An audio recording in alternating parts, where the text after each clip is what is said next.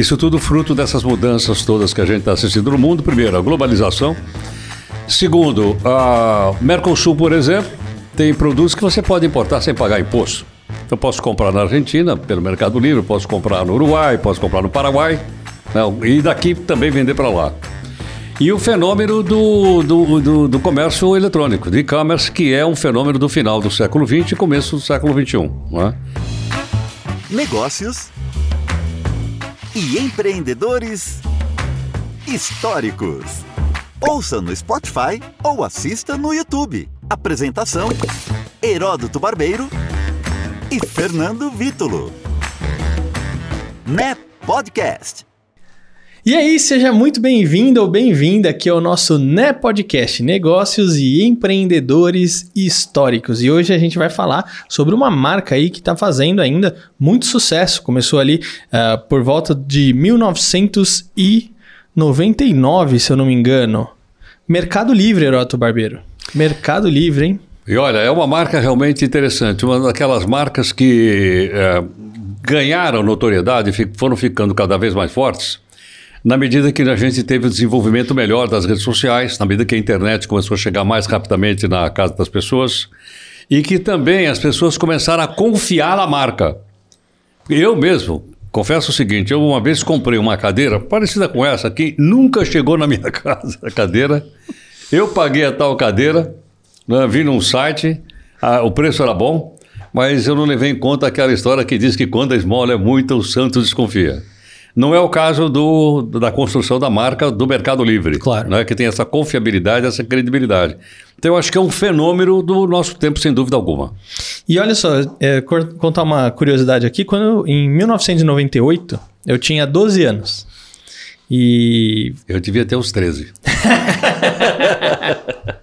Olha, não sei, porque nessa época eu ouvia é, CBN de manhã quando meu pai me levava para a escola, hein?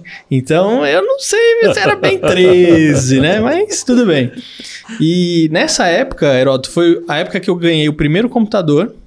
É, consegui acesso à internet em casa, que na época era de escada. Não sei se você lembra isso, Lembro, de, de escada. Claro. E, e, e aí eu comecei a fazer sites para as empresas, comecei a programar, fazer uns sites num, num, programa que era da Office na época, chamava Front Page, né? E nessa época, você ter um site era um mega de um diferencial. Sem dúvida. Quando surge o Mercado Livre, que surge ali em 1999 e é uma empresa argentina, não é uma empresa que surgiu aqui no Brasil, a aposta deles era muito alta. Eles estavam enxergando muito ali na frente. Porque não era o que a gente conhece, a internet como a gente conhece hoje. Ainda mais sendo uma plataforma para vender de maneira online. Todo mundo ainda, pô, como assim, né? É, a gente, se a gente for, for falar de compras na internet, a questão evoluiu muito mais rápido por causa da pandemia. Porque aí muita gente começou a comprar coisas que antes eram inimagináveis.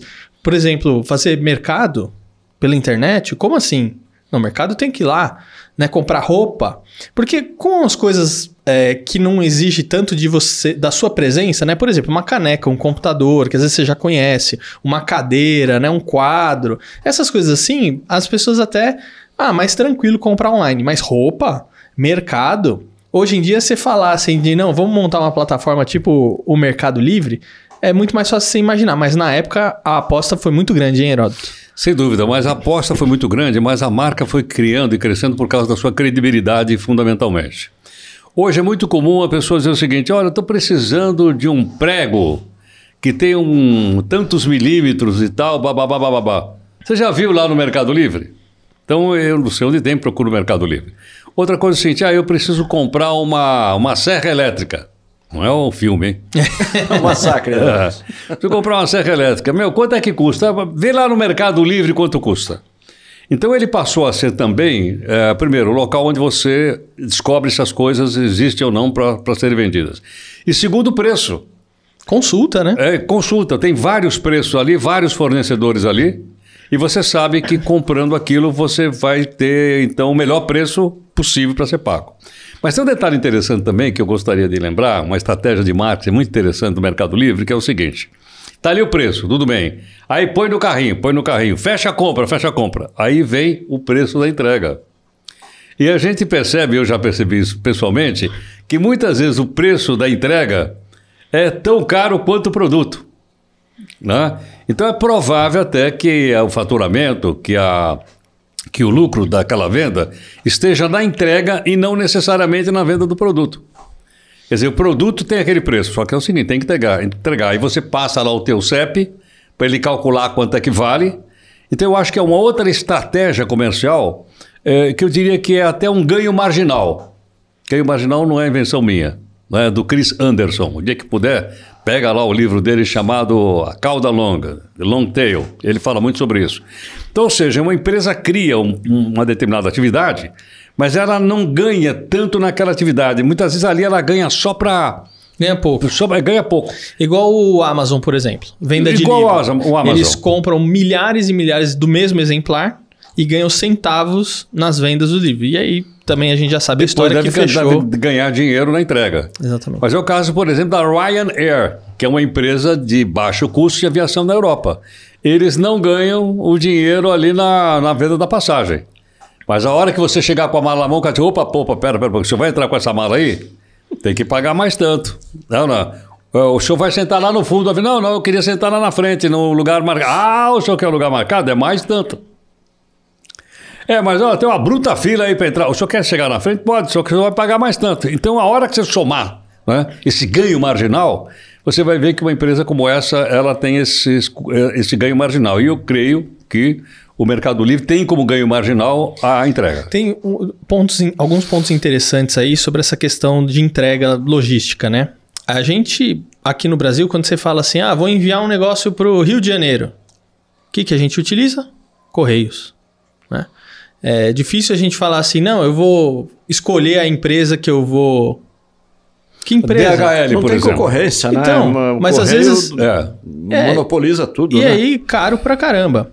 E o que acontece? O Mercado Livre é uma plataforma de marketplace. Ou seja, as pessoas entram no Mercado Livre, criam as suas contas e vendem os seus produtos lá. Né? Então, por exemplo, eu já tive a oportunidade de vender muita coisa dentro do Mercado Livre. E o que, que acontecia? Às vezes ficava mais caro o frete do que o próprio produto. Por exemplo, teve uma época que a gente vendia livro. Pro, livro ainda, né? É, você tem livros às vezes de 20 reais, às vezes nem isso. E às vezes o, o frete para o norte e nordeste do país, daqui de São Paulo, por exemplo, ficava inviável. E às vezes as pessoas reclamavam, pô, mas o frete é mais caro que o livro. Eu falei assim, mas o frete não sou eu que cobro. O frete que é feito pelos correios. Né? Então, não, a gente não tem, eu não tenho muito é, como negociar isso aí. E aí, o Mercado Livre, pensando nisso, o que, que eles começaram a fazer? Eles começaram a criar a própria empresa de logística deles.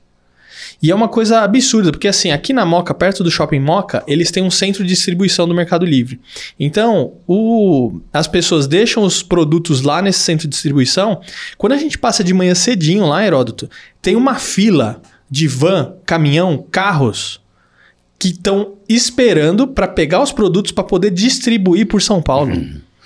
Uma Aliás, coisa e, maluca. E, e, eles são bons nisso também porque você, eles estão, a, a, a van está pintada com o nome. Exatamente. Exatamente. E algumas estão escritas o seguinte: carro elétrico. Exatamente. Já faz o marketing da já empresa. Faz, já, já faz, faz o marketing ali. de sustentabilidade em cima disso. Muito bem feito. Muito, muito bem. bem. feito. E eles estão crescendo muito porque o que, que acontece? Um dos problemas da compra online sempre foi o frete tanto na questão do custo, como na questão do tempo. Porque, Heródoto, você assim, ah, eu quero essa caneca aqui. Pô, se eu for na loja, eu compro ali na hora, pego a caneca e levo para minha casa. Quando a gente compra online, pô, vai chegar daqui cinco dias. Cinco dias? Ah, não. Hoje, você entra lá no Mercado Livre, por exemplo, ele já te mostra algumas opções, quando você faz uma busca, de fretes que são grátis. Claro que tá embutido no preço, né? Não é que é grátis claro, mesmo. Lógico. Né? né? Mas tem lá é, frete grátis e tem coisas que chegam no mesmo dia, Heródoto. Eu já comprei várias coisas que chegaram no mesmo dia. Eu fiquei impressionado. Por quê? Eu, como consumidor, o que, que eu paro e penso hoje? Ah, eu tenho que comprar, vamos supor, um pendrive. Tá bom. Bom, onde eu vou comprar esse pendrive? Ah, eu tenho um lugar, uma loja no shopping. Tá. Eu vou ter que sair da minha casa, vou gastar combustível se eu for de carro, vou pagar estacionamento, vou perder um tempão andando dentro do shopping para voltar para casa. Pô, por mais que tenha a cobrança do frete, eu vou receber na comunidade da minha casa e eu não vou ter gasto com estacionamento, combustível e tudo mais. Claro. Muito mais seguro eu comprar em casa. Então, mas como você lembrou, inclusive, muito bem, eles foram pioneiros. Mas, ah, felizmente, já existe concorrência também. Olha lá. Outras empresas que eram só lojas físicas, vou lembrar o caso da Magalu, né? Exatamente. ela não só vende os seus produtos, como ela vende outros produtos também. Então você, eu me lembro, por exemplo, de fato, de o meu filho, por exemplo, comprou um celular na Magalu. Comprou um celular, então ela é concorrente, quer dizer, ela, ela- ela, a princípio era uma loja de, de roupa feminina. Ela vende, vendeu o celular por um preço bom, entregaram na casa dele, e quando meu filho abriu o envelope, estava vazio. E aí? E aí, reclama com quem? Aí, reclama com quem? Ele reclamou na Magalu e depois de uns 10 ou 12 dias eles deram outro celular, porque de fato o porteiro tinha assinado o recebimento e não tinha conferido para saber se estava dentro da caixinha ou não o celular. Mas em dúvida, eles deram um novo celular para o meu filho. Agora, isso também criou dor de cabeça, que ele, que ele teve que ir atrás, ameaçou ir no PROCON, colocar no reclameaqui.com.br, como todo mundo faz. Agora, imagina se não tivesse nem Proc- Procon e nem Reclame Aqui e nem concorrência. Exatamente. Por isso é boa concorrência, muito boa concorrência. É, no- é importante lembrar que lá no começo, quando veio o Mercado Livre, ele também tinha outros concorrentes, o arremate.com e a local.com, que eram os concorrentes na época. E no começo, né, do arremate, o local, eram sites de leilões. Não sei se você lembra disso. Não, não lembro. eram sites de leilões. Então, por exemplo, eu punha lá a caneca, que é a caneca do Fernando Vítulo do Né Podcast. Né, usada pelo Fernando, né? Uma caneca, essa caneca deve valer muito dinheiro, né, Heródoto? Porque Uh. usada por mim, né? Imagina, né? E aí eu colocava lá essa caneca e eu colocava com um custo inicial de, sei lá, 5 reais. E as pessoas iam dando lances pela caneca, um leilão mesmo. E aí, quando tinha uma data e um horário para terminar o leilão, quem deu o lance mais alto que comprava aquele, aquele objeto, aquele, enfim, né? É, eu nunca. Se eu soubesse, pô, eu tinha Nunca consegui comprar nada num leilão. Picasso que eu tenho lá em casa e punha tinha para vender. Tá vendo? Perdeu a oportunidade. Agora. Perdi a oportunidade. Agora, essa parte do marketing, realmente, o Mercado Livre tem trabalhado Muito bom. Muito bem, muito, Muito bem. E a gente vai falar de Coca-Cola aqui, mas essa estratégia dos carros adesivados é uma- não é uma estratégia nova. Coca-Cola sabe fazer isso muito bem, sempre soube fazer isso muito bem. E um dos grandes sucessos da, da Coca-Cola, a gente vai falar depois no outro episódio, tá na logística também. né? É, agora é interessante quando veio a pandemia, porque o logo do Mercado Livre são é, duas mãos apertando ali, como se fosse estivesse fazendo negócio, né? Porque esse é o negócio do, do Mercado Livre, é um marketplace, né? É, quando veio a pandemia, eles mudaram o logo deles para duas as mãozinhas, em vez de estar se apertando, fazendo assim, ó. Ah, não, eu não tinha visto. Foi super legal, uma campanha Buena super ideia, bacana. muito Por quê? interessante. Porque, olha, agora a gente não pode se cumprimentar convencional, igual a gente faz Muito boa convencionalmente, né? Então, por causa disso, né, e respeitando aí os limites e tudo mais. Então, foi uma campanha super bacana, assim. E é importante também, assim, o Mercado Livre é, vai se desenvolvendo, crescendo, porque ela, ela não está só no, no Brasil. É, hoje é o maior e-commerce aí mais conhecido da América Latina que a gente tem. É, mas eles vão agregando outros serviços. Então, por exemplo, você tem o Mercado Pago, que é uma plataforma de pagamento. é, tem online, tem a maquininha também deles e tudo mais. Então, cada vez mais eles vão agregando é, novos negócios dentro do Mercado Livre. Então, a ideia é justamente que a pessoa não precise sair do Mercado Livre para poder fazer os seus negócios, né? Muito bom, sem dúvida alguma. E também, isso tudo fruto dessas mudanças todas que a gente está assistindo no mundo. Primeiro, a globalização. Segundo, a Mercosul, por exemplo, tem produtos que você pode importar sem pagar imposto. Eu posso comprar na Argentina, pelo Mercado Livre, posso comprar no Uruguai, posso comprar no Paraguai, né? e daqui também vender para lá. E o fenômeno do, do, do, do comércio eletrônico, de e-commerce, que é um fenômeno do final do século XX e começo do século XXI. Não é? E é um, é um fenômeno novo que veio para ficar. De tal forma, você lembrou, por exemplo, ah, a pessoa está comprando ah, roupa pela, pelo e-commerce. Meu filho, Guilherme, trabalha no e-commerce. Ah, que é o seguinte: e o que, é que vai acontecer com as lojas do shopping? De venda? Provavelmente, provavelmente, elas vão passar a ser lojas só de demonstração. são aquelas lojas vitrine conceito, mesmo. só vitrine. É. Elas vão vender lá a marca, vão vender a moda, porque você necessita. Aliás, até você pode comprar lá e eles entregam na sua casa. É isso mesmo. Olha lá, eles entregam na sua casa. Então é um fenômeno do novo capitalismo, né, que é o capitalismo que tem se renovado, do século XXI.